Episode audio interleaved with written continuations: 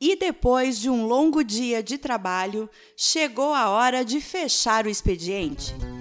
Está no ar mais um episódio do Fechando o Expediente, o podcast da Amaral, Andrade e Rodrigues Advogados. O primeiro gravado e produzido por um escritório de advocacia do norte do Rio Grande do Sul.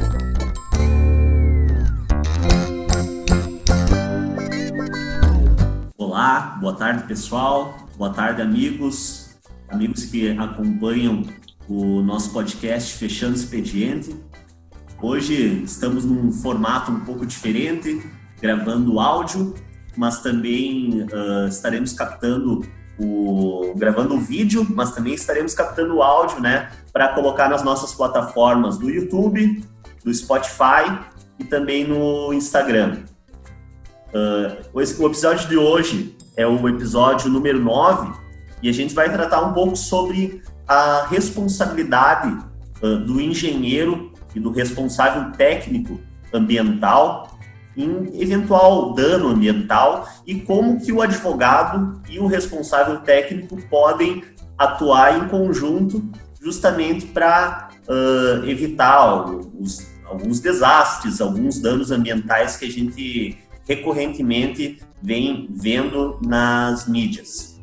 Nosso convidado de hoje é um convidado muito especial, um parceiraço nosso aqui do escritório, engenheiro ambiental, o Augusto Henkemeyer. De imediato já vou passar a palavra para ti, Augusto, para que tu se apresente, fale um pouco da tua carreira, né, da tua formação e para que tu dividam conosco aí um pouco da tua perspectiva sobre justamente sobre isso, como que o advogado e o engenheiro podem trabalhar em conjunto para evitar responsabilizações por dano ambiental e isso aí. Boa tarde, Augusto. Boa tarde, William. Uh, primeiramente, agradecer o convite aí. É uma honra estar participando desse podcast de vocês, um podcast super tranquilo, muito leve, muito bom de escutar e acompanhar. Então, eu sou Augusto Enkmaier, sou engenheiro ambiental formado pela UPS. Atualmente eu trabalho com a parte de operação e start de estações de tratamento de água e de esgoto, né? E sou um dos fundadores, né, junto com meu pai, do Efluentcast, que é um podcast voltado totalmente à parte de tratamento de águas e efluentes e assuntos uh, dessa área, né? Então, William, sobre esse assunto, cara, eu acho que a gente pode começar conversando sobre o que eu entendo que é uma das coisas mais importantes, que é a parte de contrato, né? A gente na faculdade tem sim matérias de legislação ambiental para entender um pouco como funciona, mas quando a gente vai prestar um serviço, a gente precisa ter muito claro qual é a função do engenheiro ambiental naquela situação qual é a, a função do contratante, né? E como que a gente vai dividir as responsabilidades, né? Eu me considero bom na parte ambiental, então o que tiver que fazer na estação de operação, alguma melhoria, é nisso que eu vou me focar, né? Só que eu particularmente sinto muito muita falta de, poxa, aconteceu alguma coisa, é culpa minha, é culpa do cara, eu passei uma dica e talvez a pessoa não seguiu, então, aonde que fica essa responsabilidade de cada pessoa, né? E a gente não é treinado, não é estudado para fazer um contrato na hora de prestar um serviço que, de fato, deixe isso bem claro, né? Às vezes a interpretação de contrato não, não vai ser a mesma, né? Então, acho que esse é um ponto-chave para a gente trabalhar em parceria, né? Então, a gente não precisa ser o expert em tudo, né? Eu acho que cada um pode trabalhar melhor na, na sua área eu prefiro focar na parte da estação e com toda certeza prefiro ter um advogado trabalhando junto para que a gente possa fazer o serviço da melhor maneira possível, né? De uma forma mais tranquila, mais leve e que atenda à necessidade das duas partes, né? Quem está prestando serviço e quem está recebendo esse serviço da gente, né?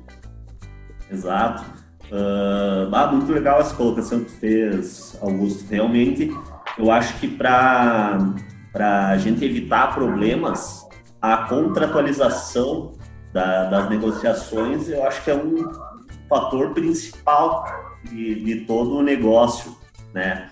Uh, é, é, muito importante que o tanto o empresário, né, que vai uh, instalar uma uma estação de tratamento, quanto o engenheiro responsável pelo projeto que vai executar o projeto ou que vai fazer a manutenção periódica daquele daquela estação, é muito importante que, que esse contrato seja muito bem redigido, que, que contenha detalhes de o que, que cada parte é responsável, né? Claro. O que, que o engenheiro pode fazer, o que, que o empresário vai fazer, quando que ele tem que contatar, entrar em contato, ó, oh, deu um problema aqui na minha máquina, né? Quando que ele tem, ele tem que entrar em contato, eu acho que isso é, é, é fundamental essa, essa análise e fazer o contrato bem pormenorizado. A gente evita uh, muita responsabilização pelo contrato, dizendo quando, quando a demanda chega no judiciário ou chega no Ministério Público, o engenheiro, no teu caso, né, Augusto, pode mostrar, ó, essa responsabilidade não era minha. O contrato diz que eu não precisava fazer isso, quem tinha que fazer isso era o empresário, era a equipe dele, era o consultor, né? E não o engenheiro que efetivamente assinou aquela área claro. fez o projeto. E, cara, assim, uh, se for até para usar um exemplo prático, talvez deixar mais, mais visível, vamos supor que eu vá atender um laticínio, por exemplo. E aí a gente vai fazer um contrato de prestação de serviço e etc. E esse laticínio vai exigir que a estação que eu projete para ele, ou a estação que ele tenha, atenda aos padrões legais, né? Então, os padrões que a FEPAM uh, colocou como padrões de lançamento. Ele precisa atender aqueles parâmetros, naqueles valores, para poder lançar o efluente tratado dele. Só que, assim, na área ambiental, a gente sabe que, principalmente em laticínios, a estação não é feita para tratar soro de leite, por exemplo. Então, se a empresa joga soro de leite na estação, eu não vou conseguir atender aqueles parâmetros. Então, como que eu vou colocar isso num contrato sendo, entende? Exato. Então, eu acho que essa parte fica muito confusa se eu for fazer tudo sozinho. Eu acho que é, isso é o chave das pessoas terem, assim, ter a consultoria ambiental e ter, quando for prestar um serviço, uma assistência jurídica. Porque eu vou dizer para ele, ó, cara, é, eu me responsabilizo por sim tratar aquele efluente, deixar naquelas condições só que, assim, se tiver uma entrada de soro de leite, eu não tenho como me responsabilizar pelo, pelo tratamento, porque a estação não foi feita para isso. Então, como que a gente coloca isso para depois, né, caso aconteça alguma coisa, eu não venha ser responsabilizado por um erro que não foi meu. Exato. Né, eu acho que isso é, é fundamental, assim. Exato, se o efluente for colocado, se não for o efluente correto ali, a, o tratamento vai ser diferente e não vai chegar nos níveis né, que o órgão ambiental uh, uh, ele coloca na legislação, enfim, né, que pode ser colocado no, no meio ambiente, pode ser uh, descartado, né? Exato. Então, falou, é... falasse do, do Effluent Cast, né? Foi muito ah. interessante, a gente, a gente gravou um, um episódio em conjunto também, né? Mais um, que Vai, acho que vai ao ar ainda não foi, né, Augusto? Vai, vai. Daqui três ou quatro semanas vai. A gente vai lançar mais um agora semana que vem. E uhum. aí na, tá na fila já, editado, esperando para ser lançado. Fica a dica então para o pessoal que está assistindo aqui o Fechando Expediente, o Efluent Cast, né? Por favor. Com certeza. vários, vários assuntos de de, de, questões ambientais, principalmente de tratamento de fluentes, estação, isso aí, né? Yeah. É. é a especialidade tua e do teu pai, né, Augusto? Isso, isso. Meu pai já trabalha aí há mais de 20 anos nessa área, então, bem. Claro que minha opinião é tendenciosa, né? Mas eu duvido aqui no Rio Grande do Sul a gente encontrar alguém que tenha mais experiência do que ele nessa área para passar esse conhecimento aí para todo mundo, né? Marcelo é professor também da, da Universidade de Passo Fundo aqui, né? Tem alguns conhecidos que, que são que estudam engenharia ambiental aqui na UPF e já ouvi falar muito bem do, do teu pai. Eu tenho certeza que sim. E, cara, acho que vamos até trazer outra, outra linha de assunto, se for ver, hoje em dia a gente está muito numa, numa onda tecnológica, né? Ainda mais pelo período que a gente está passando, é, muita coisa começou a se transformar em imagem, compartilhar conteúdo, Instagram, vídeo, etc. Então, na engenharia a gente tem muita tendência de trabalhar com coisas práticas, né? Então a gente quer ver as coisas acontecendo. Uh, e aí eu acho interessante porque tem muitos canais que chamam a atenção porque eles podem mostrar como uma estação funciona, né? Então até queria, se tu puder falar um pouquinho disso, uh, de, de uma maneira, e nisso a gente volta da importância de um contrato e uma parceria entre engenheiro e advogado, de como a gente pode fazer, de certa forma, uma divulgação visual de um trabalho sem que prejudique a imagem ou sem que, que ligue, né? Como que tem que ser feita essa transição, por exemplo, entre eu, prestador de serviço, a empresa que está recebendo meu serviço e eu usar aquele case, né, para divulgar o meu serviço. Claro, colocar aquele, aquela, esse projeto no teu portfólio, né? É. Isso, isso também é uma, é uma questão que vai, vai além de, de direito ambiental, né? É uma questão de direito de imagem e de propriedade intelectual, propriedade uh, intelectual, material, enfim. Uh, é o projeto que tu executou, tu engenheiro, né? Mas uhum. que foi, tu foi contratado para fazer aquele projeto, né? Enfim. Mas isso é uma questão muito importante que eu acho que com a contratualização correta a gente consegue evitar qualquer problema. Claro que tu não vai usar, uh, mesmo que esteja no contrato, que tu pode uh, usar aquele projeto e divulgar nas tuas redes sociais, no teu portfólio, no teu site, né? Mesmo que esteja no contrato, tu não vai poder ultrapassar aquilo que está ali no contrato. Você não vai poder usar a empresa, por exemplo, né? usar claro. a imagem da empresa ou de alguma forma uh, manchar a marca da empresa, enfim, tem que ter, tudo tem limites, né? Limites de, de ponderação que devem ser respeitados justamente para a gente evitar uma judicialização da demanda, né? Evitar que isso tenha que ser discutido no judiciário, tenha que ser discutido no Ministério Público, é uhum. importante uhum. ter um bom senso né, entre as partes. Mas, uh, de início, é colocar no contrato que aquele projeto pode ser usado pelo responsável técnico para o seu portfólio, o portfólio da consultoria que tu trabalha, né? Uhum. Mas também ter um cuidado de não extrapolar e não uh, manchar a imagem da empresa, não expor claro. demais, não expor demais aquela empresa para uh, além das partes do contrato. Né? E então, uh, vamos voltar, acho que até um pouco, né? a gente comentou no, no, naquele episódio que a gente gravou junto, né, pelo Efentcast, acho que é interessante a gente uh, comentar aqui de novo, que é a questão do seguinte, a gente está em uma estação de tratamento, por exemplo, e aí em um final de semana ou algum dia assim, uh, acontece algum acidente né? Acontece alguma coisa que não foi orientada a, a ser feita, né?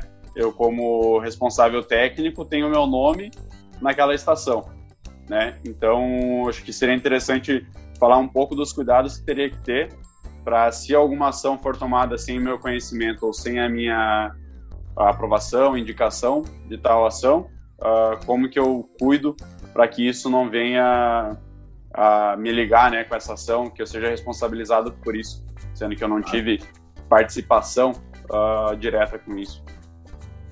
Claro, tu não, tu não teve participação direta porque pode, pode ter acontecido num momento que tu não estava ali, enfim, né? Isso, um momento de ausência, digamos assim. É, ou, ou até mesmo de noite, enquanto a empresa está a empresa tá funcionando, enfim, ou aquela a estação está funcionando, mas pode acontecer alguma coisa errada, sair do percurso e ocasionar algum algum acontecimento, né, que não tava não estava sendo esperado.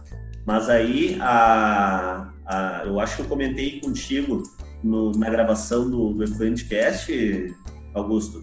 Eu acho que o principal é a gente formalizar uh, e formalizar isso e contatar o órgão, o órgão ambiental, seja ele a FEPAM, ou seja a Secretaria uh, de Meio Ambiente, enfim, o IBAMA, uh, contatar o órgão que faz a fiscalização da, dessa atividade uhum.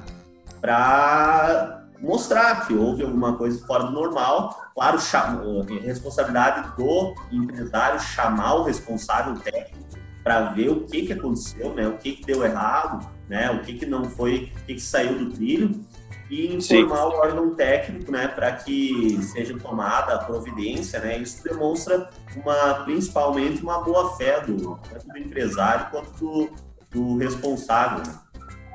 Porque, porque eu te pergunto isso, né, William? É, é muito normal que a gente, como engenheiro ambiental, tenha mais que uma empresa com, como responsabilidade técnica, né?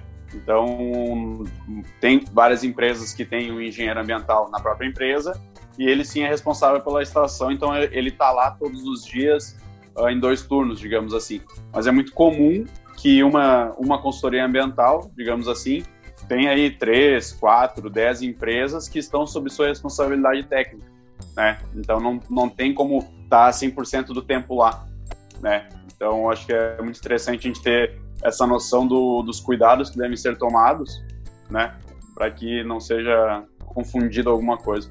A gente fala muito hoje em dia, a gente vê muito uh, o pessoal comentar sobre due diligence, due diligence né, que é uma forma de tu prever o risco daquele empreendimento, né? Como que o que, que pode acontecer, dá uma, uma certa previsibilidade de risco, o que, que pode dar errado e qual pode ser a punição, né?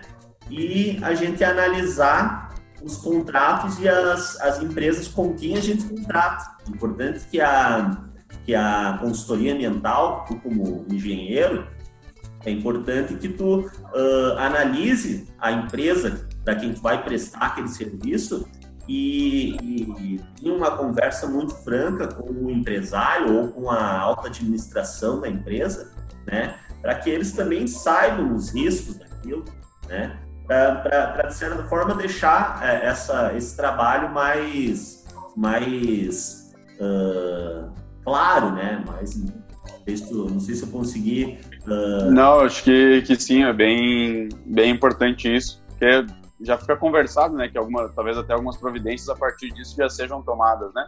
Isso, exato. E, da mesma forma, por parte do, do empresário, conhecer a consultoria, né, conhecer o, o trabalho. Postura de trabalho, né? Postura de trabalho, exato, né? É, porque é, é, muito comum, né, tu, tu pegar empresas que já tenham uma, uma estação, né, implementada e funcionando. Então, muitas coisas que foram projetadas naquela estação não, não quis que fosse daquele jeito, porque quando chegou ela já estava construída. Né? Então, acho que é muito bem colocado isso que tu falou, para que tenha aí um, uma conversa entre as duas partes, né? O que pode isso. acontecer, como que a gente pode evitar. E por fim, uma, uma coisa que eu bato bastante na, na tecla, Augusto, que é a questão de tu conhecer as responsabilidades, né? De tu conhecer bem o, eu falei em conhecer os riscos, né? E conhecer os riscos da atividade uh, econômica, sobretudo ambiental, também é conhecer a responsabilidade ambiental, né? Os princípios da responsabilidade ambiental, saber. Cara, isso é muito importante. Saber quando tu vai ser responsabilizado, tu pode ser responsabilizado na esfera civil assim como pode ser responsabilizado na esfera criminal e administrativa, né? Isso aí é um princípio constitucional, tá lá no artigo 225 da Constituição, que o, a pessoa que explora atividade econômica, né? Como qualquer um de nós, se causar um dano ao meio ambiente, a gente pode ser responsabilizado nas três esferas. E conhecer a responsabilidade nas três esferas, eu acho que é papel principal do, do advogado ambientalista, justamente para saber tratar aquela demanda quando ela chegar no, no, no escritório ou quando acontecer um, um, uma eventualidade, como tu disse, né? Quando algo sair do, do normal, né, dentro de uma estação, é importante que o advogado conheça essa responsabilidade para que ele saiba tratar e remediar aquele problema, né? É, é o claro. princípio de saber uh, como prevenir, né? Prever os riscos, saber quais são os riscos daquela atividade, né? Para prevenir uma, um, um dano, mas se, se aquele dano não, não, não conseguir ser evitado, tu saber como remediar aquilo, né? Isso claro. é, é o, o, principal, né? A, é a chave dessa, dessa nossa conversa. Pô, cara, é, eu falo por experiência, é, já trabalhei em consultoria ambiental, até de uma empresa que eu e meu pai tínhamos, e a gente, na área ambiental, a gente tem uma carência muito grande de, de profissionais, advogados que de fato sejam especialistas na área de meio ambiente, que conheçam de fato a legislação e saibam qual o melhor caminho para a gente seguir, né? E às vezes até antes do, dos acidentes nós temos aí as licenças, né? Exato. Então, para fazer uma licença de renovação, a FEPAM, né, partindo do princípio que a gente está falando no Rio Grande do Sul, surge com algumas exigências e a gente fica que caminho que a gente vai tomar, como que a gente pode resolver. Então, é, é muito importante a gente saber como dar sequência nisso, né? E eu acho que a melhor forma de fazer isso é, de fato, sentar junto o engenheiro ambiental e o advogado para cada um ir complementando o trabalho do outro, né? Então, acho Exato. isso muito interessante.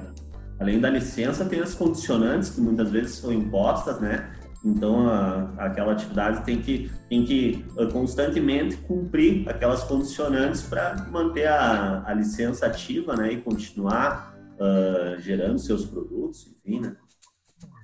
Cara, isso é essencial para o nosso trabalho do, do dia a dia, não tem, não tem como seguir sem isso, tá ligado?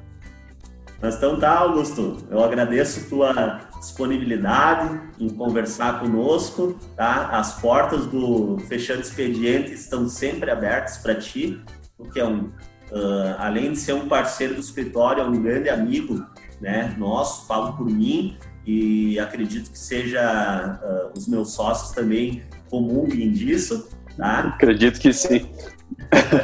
então, um abração, espero que a gente possa gravar outros episódios estando lado a lado, né, aqui no escritório, porque a gente gosta desse, desse contato pessoal, né? A tecnologia nos permite gravar por videoconferência, né, que nem a gente está fazendo agora, mas o contato humano, o contato presencial, ele, eu acho que é maior que tudo isso, né? Tomara que a gente, ah, com certeza. Essa, a gente passe logo por essa situação para poder estar junto aí mais uma vez. Certo, cara. Eu que agradeço o convite. Uh, espero aí que a gente possa gravar, se der, uma série de episódios, porque tem muita coisa que a gente pode conversar junto. Desde licitações, auditoria, como que os dois podem trabalhar, isso aí vai, rende horas de conversa, né? Então, agradeço imensamente o convite. Da mesma forma, estou sempre disponível aí e tomara que a gente, como tu disse, né, passe esse momento difícil e a gente possa sentar lado a lado, conversar e disponibilizar mais conteúdo para o pessoal. Certo, então. Uh, obrigado, Augusto. Até mais. Um Até abraço. Mais, um abraço. E, então, finalizando mais um episódio do Fechando Expediente, eu peço que quem estiver ouvindo, se tiver sugestões de temas, críticas ou dúvidas, nos encaminhe nas redes sociais. Nosso Instagram é aar.advogados. No Facebook e no LinkedIn, você pode nos encontrar por uh, Amaral, Andrade e Rodrigues Advogados. Uma boa noite e até mais.